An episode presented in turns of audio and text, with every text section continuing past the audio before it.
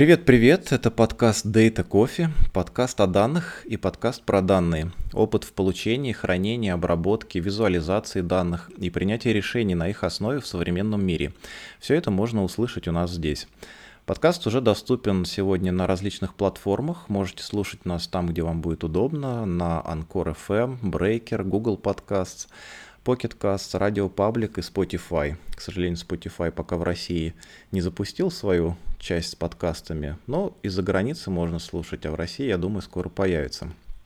Это еще не все.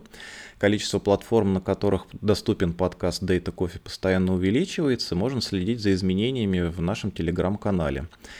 Сегодня у нас тема непростая, она с техническим уклоном, и мы будем говорить про то, что такое ETL-инструменты, их особенности, разновидности, и просто, я думаю, хорошо проведем время вместе.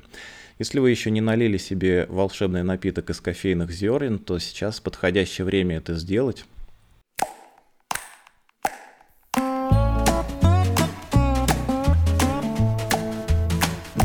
Я долго думал, кого же пригласить сегодня в гости, нужен был человек, который знает о теме об этой не, понаслыш... не понаслышке, а является специалистом, который работает с подобными инструментами, может поделиться своими наблюдениями, реальным опытом их использования. Такой человек нашелся. Сегодня у нас в гостях Дина Сафина, ведущий разработчик игрового хранилища Mail.ru и сооснователь русскоязычного сообщества Airflow. Кстати, что это за зверь такой Airflow, вы узнаете сегодня тоже в подкасте. Дина, привет. Привет, всем привет. Если вы вдруг не знаете Дину, то самое время узнать о ней побольше. Ссылки на соцсети будут в описании под этим эпизодом. Она уже много лет работает с различными инструментами ETL и аналитикой. И думаю, Дина лучший собеседник, которого только можно было представить для разговоров на тему о данных в целом. Ну и, конечно же, на нашу сегодняшнюю тему об ETL-процессах. Дина, этот эпизод не был бы эпизодом подкаста Data Coffee, если бы я не спросил у тебя сейчас то, что просто обязан спросить в этом подкасте. Как ты относишься к кофе? Не могу себе представить жизнь без рафа. Твой любимый напиток это раф, да? Угу. А вообще, как ты думаешь, люди, работающие в IT, много кофе пьют? Если они не пьют кофе, они спиваются. Вот так, да? Есть у меня такое подозрение в одном из эпизодов, э, из эпизодов был журналист, который говорил, что журналисты все такие падкие на вещества, которые влияют на психику, но он поправился и сразу сказал, что только про разрешенное в Российской Федерации говорит, но вот кофе это одна из тех штук, без которой журналист не может существовать. Вот мне кажется тоже айтишник это вот такой человек, которому надо все время быть на драйве. Меньше зол. Наверное, да. Ну, еще нужно быть, наверное, сосредоточенным как-то, да, особенно когда работаешь с данными, с аналитикой, нужно каждую циферку выверить, проверить, что ты нигде не ошибся. Если будешь какой-то усталый или такой вялый, наверное, можно много ошибок совершить.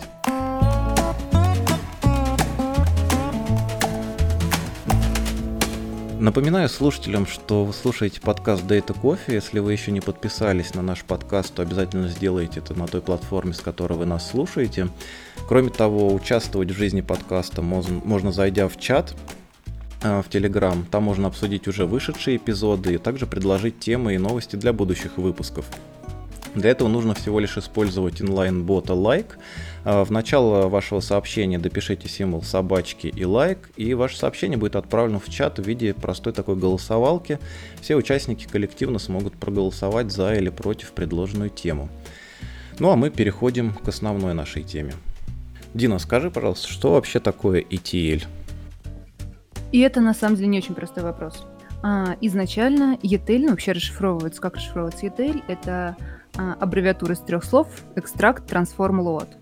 То есть мы извлекаем данные из какой-то системы, трансформируем их как, как, каким-либо образом и складываем, а, загружаем в наше хранилище. Зачем нам надо а, загружать данные из одной системы в хранилище? Ну, предположим, у вас есть м-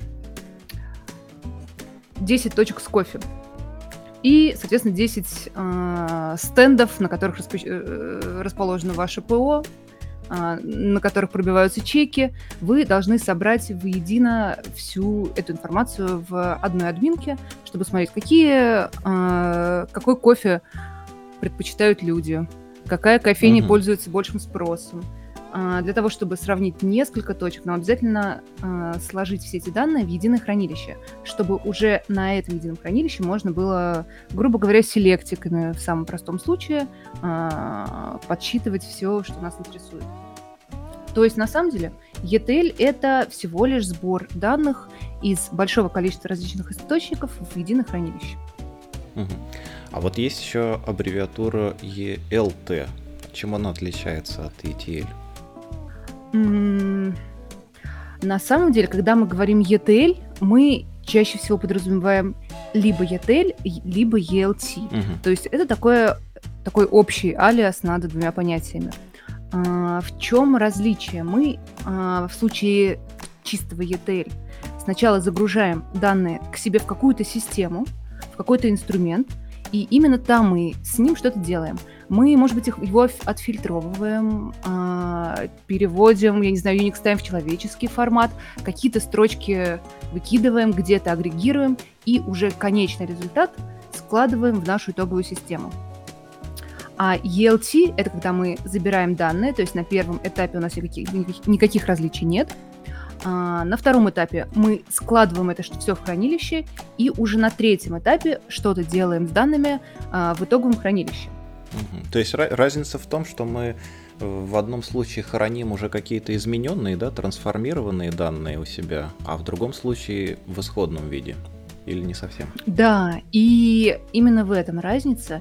И э, я долго думала над тем, э, какой принцип используется у меня в работе, и так и не смогла определить точно это, потому что где-то используется ELT, где-то используется ETL, и грань настолько размыта, что нельзя сказать вот конкретно в этом случае, что у нас. Уже трансформация или мы просто перекладываем данные? Вот здесь мы всего лишь, не знаю, перевели JSON в CSV. Это уже трансформация или еще нет? А вот здесь действительно все проагрегировали и положили э, в наше итоговое хранилище, но потом проагрегировали, э, сжонили еще с чем-нибудь и еще раз куда-то переложили. Что это? ETL или, может, ETLT? О, есть еще и ETLT. На самом деле нет. Мы все это называем общим словом ETL и особенно в подробности не вдаемся. То есть это такой инструмент, который позволяет нам, который используется у нас там в бизнесе или где-то в каком-то проекте для того, чтобы данные собрать и положить к нам куда-то в единое место, да? Я бы сказала, что это не инструмент, это парадигма. То есть это тоже то, чем мы занимаемся. А, то есть мы складываем данные из всех систем в единое хранилище, и мы можем делать это чем угодно. Мы можем делать это на чистом баше с помощью крона, мы можем использовать какие-то специализированные средства, это они могут быть платные, бесплатные, самописные, но что касается инструментария, это уже следующий шаг. У меня как раз был вопрос, который я хотел задать. Вот э, если представить, что я знаю какой-то язык программирования, то для чего мне вообще вот вся вот эта вот методология, парадигма, концепция. Почему я просто не могу взять э, данные, подключиться к базе какой-то, загрузить оттуда данные и положить? И исходя из твоего ответа, я слышу, что как будто бы это и есть ETL. Да, и это и есть ETL. И, собственно, с этого начинают все. То есть все маленькие компании именно таким образом и делают. Берут одного разработчика, он пишет им какую-то маленькую самописную систему, потом он добавляет в нее костылей, потому что появилось еще четыре системы, потом он хватается за голову и увольняется, приходит следующий разработчик, который говорит, что все написано ерунда, и мы будем делать по-моему, и пишет свой инструмент. Таким образом, а, да, можно написать свой ETL-инструмент, если а, вы не хотите этого сделать, то вы плохой разработчик. Но если вы все-таки садитесь и делаете это, то у вас плохой менеджер.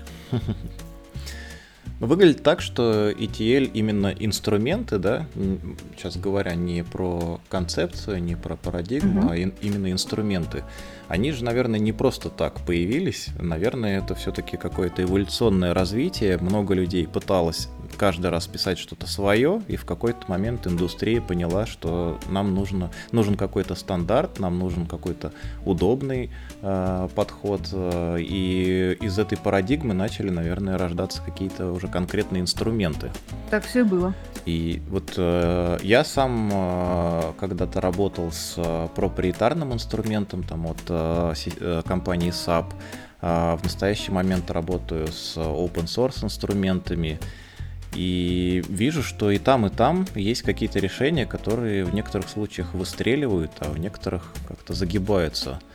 И вот если говорить там про проприетарные, есть там у Microsoft, я знаю, э, что-то вроде Data Management, по-моему, Studio как-то называется. У Integration Service? In, да, точно, Integration Services. Mm-hmm. У Google есть э, свои инструменты. У, там, если про облачные, дальше продолжать, там у Амазона, там всякие Glue и прочие. Есть он премис, куча решений. Есть при этом и open source, да, инструменты. Как, как вообще, даже не знаю, можно ли как-то с набегу и просто определить, подходит нам тот или иной инструмент или нет? Вот как выбрать из популярных решений то, что подойдет нам? Ну, если брать на глазок, то решается все очень просто. Если вы работаете в финтехе, вам, скорее всего, подойдут платные, дорогие системы, а, к вам придут специальные люди, которые их будут внедрять, которые будут вас 24 на 7 поддерживать, вы заплатите за это много денег, но при этом у вас все будет работать круглосуточно, и вы никогда в жизни не сможете от них отделаться. Если вы работаете не в финтехе, то практически э, в каждой большой компании э, принято использовать open source везде, где можно использовать open source. Угу. Ну вот один из таких популярных open source решений, с которым и я сейчас работаю, наверное, тебе приходится э, работать, это Airflow. Он уже достаточно давно развивается, и там, по-моему, уже за версию 2 перевалил полноценную, релизную. Можешь рассказать что-то про него? Я про него могу рассказывать, на самом деле, бесконечно. Это мой любимый инструмент. А, я с ним работаю уже почти пять лет. Изначально как он появился? А, эту систему разработал Airbnb а, в далеком, если мне память не изменяет, 2014 году, а в 2015 передал Apache на поддержку, но он с самого начала задумывался как open source решение. Сейчас действительно недавно, буквально в начале года, выпустилась вторая версия, и вот в настоящий момент она, наконец, э, признана нашим сообществом стабильной, и на нее потихонечку будем переезжать, скорее всего, все мы, потому что в ней очень много классных плюшек. Но и первая версия тоже совершенно прекрасная. А, вообще, а, первый шаг к тому, чтобы устроить свой ETL, это очень простой – мы берем, пишем свой процесс на питончике, а, запихиваем этот процесс в крон, и дальше все это происходит раз в сутки, предположим, у вас э, ваши жалкие 5 процессов ходят из одной системы в другую. Но вот только процессы становятся не 5, и их поддерживать становится сложно. Нужно уже продумать какой-то способ их контролировать удобнее, мониторить, смотреть логи, перезапускать, то есть чтобы все это делать не в командной строке, а в веб-интерфейсе, что еще более удобно. И нам как раз тут и нужен Airflow, да?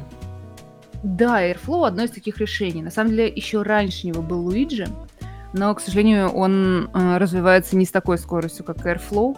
И если в начале, там, году, в 2015-2016 э, мы говорили о том, чтобы сравнивать Luigi и Airflow, то сейчас Airflow — это золотой стандарт ETL. А Luigi, ну, он подходит для некоторых случаев, для некоторых задач, и в целом неплохой инструмент. Но у него много недостатков, если сравнивать его с Airflow. Ну, вроде так из, из того, что я читал, выглядит, что Луи, у Луиджи более низкий порог вхождения для человека, который никогда с подобным инструментом не работал, но при этом он менее гибкий по сравнению с Airflow. Я бы не сказала, что у Airflow какой-то высокий порог вхождения. Они оба работают на питоне, у них у обоих есть э, веб-версия. У Луиджи она чуть более бедная, у Airflow чуть более широкая. Но такого принципиального развития. Единственное, что Airflow, наверное, проще поддерживать с DevOps. Это может быть. вернее, не Airflow, а Luigi. А, а у Airflow гораздо больше возможностей настройки, так что я могу сказать, что только с этой точки зрения Luigi проще. Ну, кстати, я еще один вспомнил инструмент, который тоже э, Apache, по Apache лицензии Apache поддерживается, это NiFi. И мне кажется, он максимально похож на те проприетарные решения, про которых мы немножко вскользь упомянули, потому что я помню свою практику с э, SAP BV инструментом, который позволяет э, настраивать тоже периодически какие-то процессы загрузки и пополнения хранилища.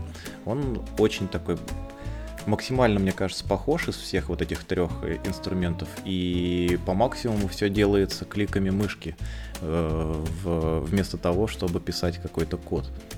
Если честно, я с NiFi инструментарием не работала, но слышала про него, что у него есть а, проблемы то ли со стабильностью, то ли там гарантированная доставка сообщений у них э, не работает, то ли а, сохранение состояния а, глючит. То есть мы на самом деле рассматривали на тоже в самом начале как один из инструментов, на который будет работать наше хранилище, но отказались от этой идеи. К сожалению, сейчас не вспомню почему. Что касается еще ETL инструментов, а, наверное, я еще хочу, хочу сказать, что есть очень разные концепции, в которых можно работать ETL. Вот Airflow и Luigi работают поверх шедулера. То есть у нас есть расписание, в котором наши задачки э, запускаются. Бывает event-based инструменты. То есть процесс начинается в тот момент, когда происходит какое-то событие. Э, и не раньше. То есть что-то у нас какой-то, например, узел отказал, надо начать что-то делать. Либо у нас пришли данные в конкретную табличку, нам нужно запустить такой-то процесс. А, есть дополнительные инструменты, а, более удобные для машин-ленеров. Это MLflow, Dagster, э, прочие инструментарии. Они с ними более удобны, они нацелены точно на то, чтобы обучить модельку, потом ей воспользоваться. Вот. Есть инструментарий для потоковой обработки данных. Это совершенно точно не Airflow. Это, например, Kafka с Flume, а, какие-то более реал-тайм решения. Есть облачные ETL, это вот как раз Glue, упомянутый амазоновский. Так что, на самом деле, а, в зависимости от того, какую задачу мы решаем, нам нужен какой-то конкретный инструмент. И Airflow не панацея, хотя мне бы очень хотелось, чтобы это было так. Вообще сообщество очень дико, дикими шагами развивается, мне кажется, это очень хорошо. Это позволяет э, находить какие-то узкие места, исправлять. Вот э, я Э, с первой версии работал достаточно мало, а, но я видел, сколько всяких тикетов на гитхабе оставляли, что постоянно какие-то зависания шедулера, вылеты и прочее. И вроде бы во второй версии это все исправилось, и я как бы не натыкался на такие проблемы.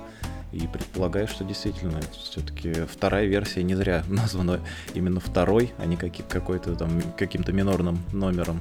Наверное, исправлено было много.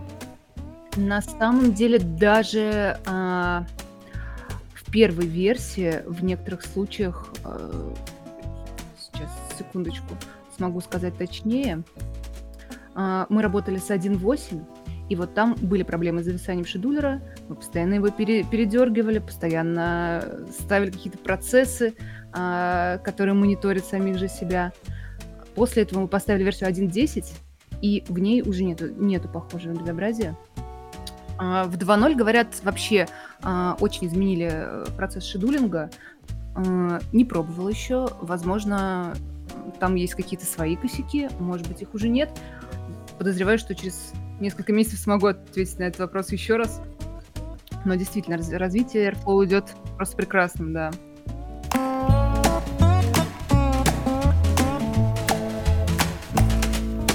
А как вообще устроен Airflow? Если говорить именно об этом инструменте, раз уж мы говорим, что он такой э, крутой, и нам хотелось бы, чтобы можно было многое на нем реализовать, и он достаточно удобен, и, на мой взгляд, э, тоже что в нем, какие основные, может быть, компоненты? Основная сущность это DAG, Directed Acyclic Graph, то есть а, направленный ацикличный граф. А, граф состоит из узлов тасок, то есть каждая тасочка – это какая-то задачка. а, как только эта таска заканчивается, стартуют таски, которые зависят от этой. Потом стартуют следующие, которые зависят от тех, которые только что выполнились. И вот таким образом мы слева направо, либо там сверху вниз исполняем все задачки, которые нам нужны. Что такое эти задачки? Они делятся на самом деле на два больших типа. Это операторы. А, оператором может быть что угодно. В самом базовом случае это просто питон, питоновская функция, внутри которой можно сделать вообще все. Либо а, баш-функция, в которой тоже можно сделать что угодно. А, но, естественно, ну, это было бы слишком просто и слишком неинтересно, если бы можно было использовать только Python, только Bash. А, внутри Airflow есть большое количество инструментов, которые могут работать с разными базами. Те, которые могут работать там, с PostgreSQL, с Mongo, с ClickHouse, с опишечками, с какими-нибудь конкретными, либо какими-нибудь очень э, абстрактными опишечками, с HTTP. То есть э, изначально Apache добавил туда большое количество операторов, потом комьюнити подключилась, стали писать свои операторы. Ну и там э, есть совершенно простой способ писать собственные операторы для взаимодействия, например, с опишечкой соседнего отдела. То есть то, что не, не понадобится никому, кроме вашего проекта. А, кроме операторов есть сенсоры. Это м, ожидание какого-либо события. Угу, это вместо расписания, да? А, не совсем. По расписанию стартует инстанс DAG. То есть DAG — это какой-то описанный процесс. Как только у нас а, на часах полночь, у нас ежедневный DAG начинает... А, то есть DAG создает свой инстанс. То есть... Задачки, параметризованные сегодняшним днем. То есть вчера мы делали, а, собирали данные за вчера, туда передавался параметр даты вчерашней. Сегодня за сегодня передается сегодняшний параметр даты и так далее. И вот каждый этот инстанс, а, ну, в случае ежедневного выполнения он раз в сутки исполняется, в случае ежечасного раз в час и так далее. А сенсор каждый раз просто не заканчивается, не переходит в состояние success, пока не будет выполнено условие. Если условие не выполнено два дня, то следующие инстансы, ну, либо запускаются в зависимости от настроек и работают в параллель, либо не запускаются, если мы DAC параметризовали таким образом, что он должен быть только один. Угу. То есть расписание это неотъемлемая часть, да? А сенсор это уже тип э, конкретного таска внутри DAG. Да, какие могут быть сенсоры? Это может быть а, ожидание появления строчки за сегодняшний день. Например, мы сидим на реплике и ждем, когда же придут данные за следующий день, чтобы считать весь предыдущий день законченным. То есть, ну, данные дотекли. Все, можно забирать весь вчерашний день. Либо мы ждем 4 утра, потому что в 4 утра у нас там, я не знаю, бэкап отработал, каждый, каждое утро отработал бэкап, и мы там из дампа что-нибудь собираем. А, либо мы ждем когда завершится task в соседнем даге. Такой тоже может быть, чтобы у нас э, все это не превращалось в большую лапшу. Мы делим э, сущности как-то логическим способом и от одной можем э, провести зависимость к другой. А, вообще этот поток — это код, написанный на питоне. Он очень легко читается. Если вы увидите один э, код од- одного дага, вы с легкостью прочитаете любой код. Там в данном случае нет никакого объектно-ориентированного кода, там все идет лапшой. Сверху вниз мы описываем каждый из наших тасков и прописываем зависимости, что именно от чего зависит. Во втором Airflow а, появилась, появился интересный способ а, декораторами обрабатывать код таким образом, чтобы делать из функции уже таски. То есть это чуть более объектный подход, но я об этом только читала еще не успела попробовать. Что еще хорошего есть в Airflow? Ну, вообще, для чего он нужен? Кроме шедулера, который может быть же просто обычным кроном, э, там есть э, перезапуск тасков. Например, если мы грузим данные сети, и сеть вдруг упала. Э, ну, через 5 минут она, конечно же, поднялась уже, потому что админы вскочили на уши и все починили. И вот упавший наш таск перезапустится через время, которые мы ему, собственно, прописали в самом коде, что там, вот по умолчанию у нас это 600 секунд, то есть раз в 10 минут у нас э, упавшие таски перезапускаются. мы можем точно так же смотреть, что в каком состоянии, что у нас запустилось, что упало, что отработало, и можем слать себе письма в случае ошибки, либо мы немножечко залезли в кишки Airflow и позволили себе скидать алерты не в почту, которую мы смотрим, там, дай бог, три раза в день, а в Telegram, в бот тележечки. Вот, кстати, еще одно преимущество open source решения перед проприетарным. Вы можете залезть прямо внутрь кода и вставить там три нужные строчки в то место, где вам это надо. Да. А, я, кстати, еще одну вещь вспомнил, которая отличает, так скажем, Airflow да, от простого крона, который у нас на сервере крутится, это возможность э, распараллеливать на разные э, воркеры э, наши задачи, наши выполняемые, и таким образом соптимизировать нагрузку, уменьшить с наших серверов. Да, мы можем кластеризовать, например, наш Airflow, сделать огромное количество машинок с воркерами, и э, при превышении какого-то, ну, отмасштабироваться очень легко, воткнув просто еще одну машину, раскатав там еще один воркер. Что под капотом, кстати, у него? Это шедулер, ну, свой самописный Airflow, э, веб-сервер, база данных, которая хранит состояние текущее вот, всех наших дагов и тас, тасочек, э, брокер, у нас то Redis, э, воркеры у нас Celery.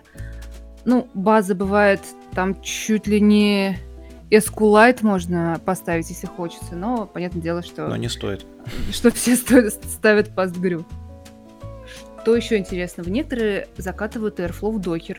Тоже интересная возможность. А, если не очень пригружена база, если можно просто взять и поднять новый а, докер рядышком, то это вообще прекрасный способ. Да, я, кстати, вот как раз сейчас в докере его и использую. Мне нравится возможность, э, ну, я, так скажем, очень далек от CI-CD всяких процессов, но сама идея мне нравится, что в случае каких-то доработок, хаков этого кода, да, вот какой-то мы добавили новый функционал в Airflow, можно просто закоммитив э, или там смерджив э, ветку в мастер, получить сразу плавную остановку, какие-то тесты и переподнятие этого Airflow.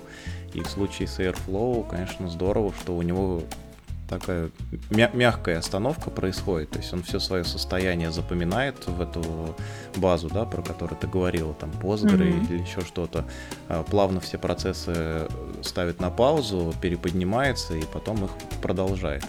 Это, конечно, большой плюс. Не знаю, че, чем еще такое можно сделать. Крон тут бы не справился. Это правда. Есть еще такой у меня вопрос, который я хотел обсудить. Я э, прочитал про такую штуку. Сейчас это модно, все в облака уходят, да. Есть Airflow как сервис. То есть это что-то такое управляемое провайдером облачным, э, не находящееся, не развернутое на наших серверах в компании, что вообще это? В, в, чем, в чем идея? Ну, на самом деле идея в том, что не обязательно быть а, наполовину девопсом и самому, самому поддерживать Airflow. Достаточно просто подписаться на какой-нибудь сервис, а, взять в аренду какое-нибудь облако и развернуть там. Ну, вот классика. Раньше разворачивали просто там Postgre, какой-нибудь а, сервис там писали поверх этой Postgre, какой-нибудь бэк туда за- закидывали, и вот у тебя уже готовый веб-инструмент. Здесь точно так же можно ETL крутить внутри развернутого облака, и это, по-моему, прекрасно. А, подходит это не всем. К сожалению, вот и нашим нуждам это э, не, не удовлетворяет, потому что облако — это не всегда безопасно, с одной стороны, и с другой стороны у нас есть собственный DevOps, и мы можем развернуть Airflow в том виде, в котором хотим конкретно мы, и, ну, понятно, что уже готовые решения, они не столь масштабируемые, не столь изменяемые, как собственные. Для начала э, это прекрасный способ познакомиться с Airflow, сделать какие-то простые вещи на нем, может быть, даже не очень простые, но не сильно э, разлапистые по всей инфраструктуре. Я хотел сказать, что наверное, вот как раз в качестве знакомства можно сказать, что в случае небольшого IT-блока в компании это будет лучший способ, нежели что-то городить э, или там нанимать отдельного человека какого-то, который будет этим всем заведовать. Ведь если у тебя есть э, такой менеджер-сервис, тебе не нужно там следить за железом, за обновлениями, а, за тебя все это делает облачный провайдер за какую-то там плату. И если говорить там про управляемые базы, да, которые как сервис тоже пред, представляют некоторые провайдеры, а, они там и бэкапы даже делают сами. То есть, э, ну, вообще минимум вот такого сопровождения инфраструктурного требуется для таких вещей. И еще большой плюс мне видится в том случае, если у вашего проекта или вашего продукта уже э, используется какая-то облачная инфраструктура. К примеру, если у вас уже там а, развернуты э, сервисы, развернуты мощности вычислительные там на Google Cloud платформ, то вам удобно будет использовать э, как он называется, по-моему, Cloud Composer называется сервис от Google, который на самом деле Airflow. А, вот. И они, насколько я успел э, прочитать, они предоставляют какие-то дополнительные коннекторы к своим э, сервисам. И, наверное, в этом плане будет удобно. Да, это прекрасная возможность на самом деле. Плюс это еще отличный способ познакомиться с инструментом. То есть, если ты, например, не знаю, студент ШАДа или другого какого-нибудь курса, где учат дата-инженеров, Просто разворачиваешь себе облако, и вот у тебя уже готовая инфраструктура, на которой можно поотжиматься. Ну, просто разворачиваешь, это тоже вопрос спорный. Если вот я, например, знаю, как в, в докере поднять какой-нибудь контейнер, для меня уже проще что-то поднять в докере, чем если я пойду регистрироваться в Гугле, там еще небось какую-нибудь карту надо будет банковскую вести, чтобы доступ получить ко всем сервисам. Не знаю, насчет проще. А для, для обучения, если я правильно помню, а, время от времени Mail и Яндекс предоставляют собственные облака, ну, понятное дело, с каким-то лимитом по времени, по размеру можно бесплатно получить какое-то облако на триальный период или что-то вроде того. Угу. Понятно, что в каждом случае это решается отдельно с э, обучающей компанией, но такие возможности есть. Обычно Mail и Яндекс любят взращивать новое поколение. Это хороший, э, хороший вектор, мне кажется. По поводу минусов, да, я абсолютно согласен с твоим тезисом, что это э, не, не очень может быть безопасно, причем это может быть не очень безопасно из-за просто недостаточной компетенции людей, которые это разворачивают. Там же вот мы с Дмитрием Аношиным разговаривали в, предыдущих, в предыдущем эпизоде в одном. А, есть вот у Amazon, например, так называемый Shared Responsibility Model. То есть э, Amazon говорит, что он отвечает за там, недоступность дата-центра для каких-то взломщиков, там, э, отвечает за то, что там есть какие-то в некоторых случаях там, может, аппаратные способы шифрования, еще какие-то преграды, но при этом клиент, если просто этот пароль возьмет свой там от своего аккаунта и отправит по почте, то все это большого смысла не имеет. Вот. Ну это и, конечно, правда. ну и, конечно, деньги, которые за сервис такой надо платить. Облачные решения редко бывают дешевыми, это правда. Что касается безопасности, тут э, быва, бывали разные случаи. У больших компаний были утечки, и действительно э, не совсем компетентные люди могут отправлять пароли в незашифрованном виде непонятно кому. А если сервис внутри хранит, например, пользовательские данные персональные, то компания очень отличненько попадает на большие штрафы из-за, ну, не знаю, сбоя сервиса, либо собственных каких-то э, не самых умных коллег. Да, очень мягко это сказано было. А, ну, вообще, Airflow отличный инструмент, и я думаю, если кто-то хочет начать ознакомление с чем-то подобным, то вот это именно то, с чего стоит начинать э, сегодня свое погружение в эту область. А какие еще есть э, популярные open source решения именно вот для э, ETL? Ну, вот на самом деле я недавно посмотрела, сделала небольшой обзор э, всех инструментов, которые сейчас есть. а, Airflow до сих пор сравнивают только с Luigi. То есть есть некоторые варианты, кто-то упоминает УЗИ, кто-то Найфай, кто-то пинбол, но в том смысле, что есть Airflow, вы, конечно же, пользуетесь Airflow, но если вдруг он вас чем-то не устраивает, ну, попробуйте это, мало ли, вдруг он подойдет. А, это я про УЗИ, Найфай и пинбол. Вот Luigi отличное решение. Мне uh-huh. оно даже, пожалуй, нравится. И если бы Airflow не было, то, скорее всего, мы бы именно на нем и сидели. Что еще интересно? Ну, на самом деле, мы вначале обсудили практически, перечислили все, что есть. А, из бесплатных, из условно бесплатных, есть еще Пентаха и Talent, но условно бесплатно это что значит? Значит, тебе дают попробовать их, потом ты м- врезаешься в какое-то ограничение, и тебе приходится платить деньги. А, то есть нет никакого разговора о том, чтобы полноценно работать на Пентаха на бесплатном и на Теланде. Про Глю я, честно говоря, не могу сказать, потому что облаками я практически не работала. А, недавно посмотрела доклад моего коллеги из Одноклассников. Он рассказывал, что использует Airflow совместно с Dagster. И это такой инструмент, который удобно использовать для ML-обработки. В нем нету собственного крона, там пишутся свои какие-то пайплайны и запускаются уже, вот они конкретно запускают внутри Airflow. Можно, наверное, какой-то другой scheduler добавить туда, но вот учитывая, что они его добавили только для того, чтобы поддерживать ML-процессы, вот эта вот связка их вполне устраивает. Ну, по поводу Dagster а я тоже натыкался на одну статью, и эта статья была написана, знаешь, в таком стиле, что вот мы сейчас вам опишем там 15 причин, почему вам надо удалить отовсюду Airflow и переходить на Dagster. Так, и какие а, это причины, интересно? Ну, я сейчас всего уже не вспомню, да. А, ну вот а, одна из вещей, которая меня зацепила, а, во-первых, это удобная возможность а, делать тесты для своих а, тасков отдельно и там для дага в целом. Каждая, каждая задача в этом дакстере, она обязательно описывается как обычная функция в питоне. У нее есть э, можно типизировать входные параметры и описать явно, что возвращается э, на выходе из этой функции. И, соответственно, если у нас есть такая функция, то мы под нее можем написать тест и там при развертывании проверять, что у нас ничего не сломалось после последних изменений. У Airflow в коробке такого нет, это правда. Да, вот это то, что мне показалось интересным.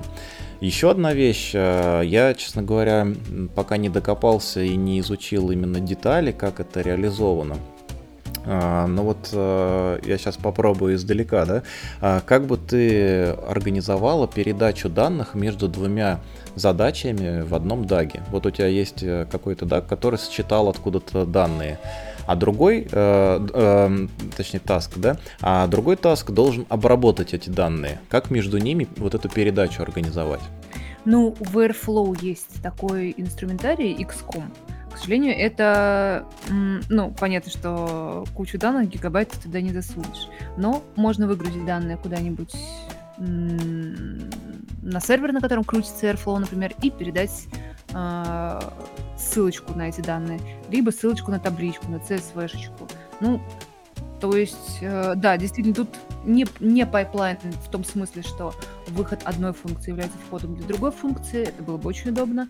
И кажется, кажется, я читала, что во втором Airflow а, такое XCOM расширили именно до такого понимания. Но я, к сожалению, не могу сказать наверняка, действительно ли это так, пока не попробую сама.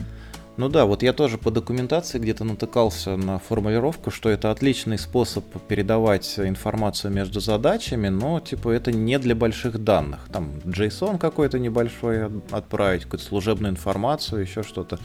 Вот, а Дакстер говорит, что у них есть возможность именно передавать данные между задачами э, нативные, без их куда-то там э, сохранения в какую-то промежуточную базу.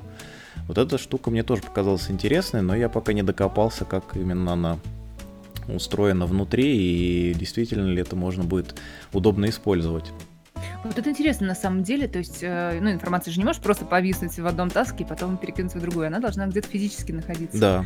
Соответственно, лежит она в файлике на этом же сервере, и а, прямая передача идет по, по ссылке. Либо это стриминговый какой-то процесс, он стримит из одного таска в другой, и они исполняются параллельно. Но тут интересно было бы выяснить, что действительно внутри находится. Да, надо будет почитать. Ну, вообще интересная статья, я ее хочу приложить к описанию к этому эпизоду подкаста. А, просто даже, мне кажется, для расширения кругозора интересно а, узнать.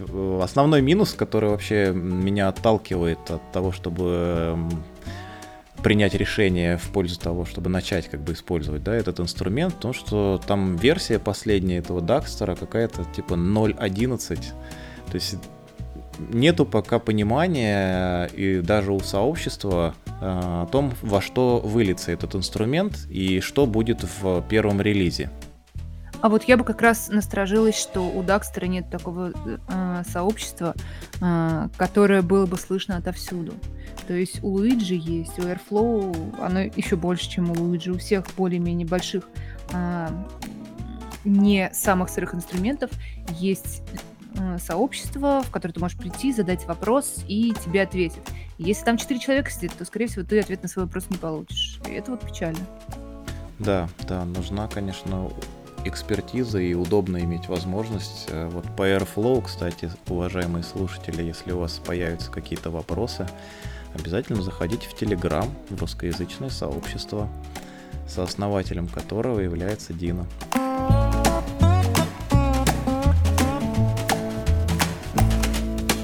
Наверное, все э, из того, что можно было сегодня обсудить.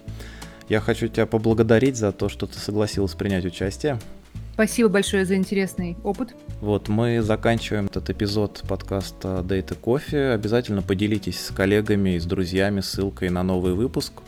Напоминаю, что следующий выпуск подкаста будет в субботу, в следующую. Не прощаемся, говорим до встречи через неделю. До свидания. Ну и все, я побежал за следующей дозой кофе.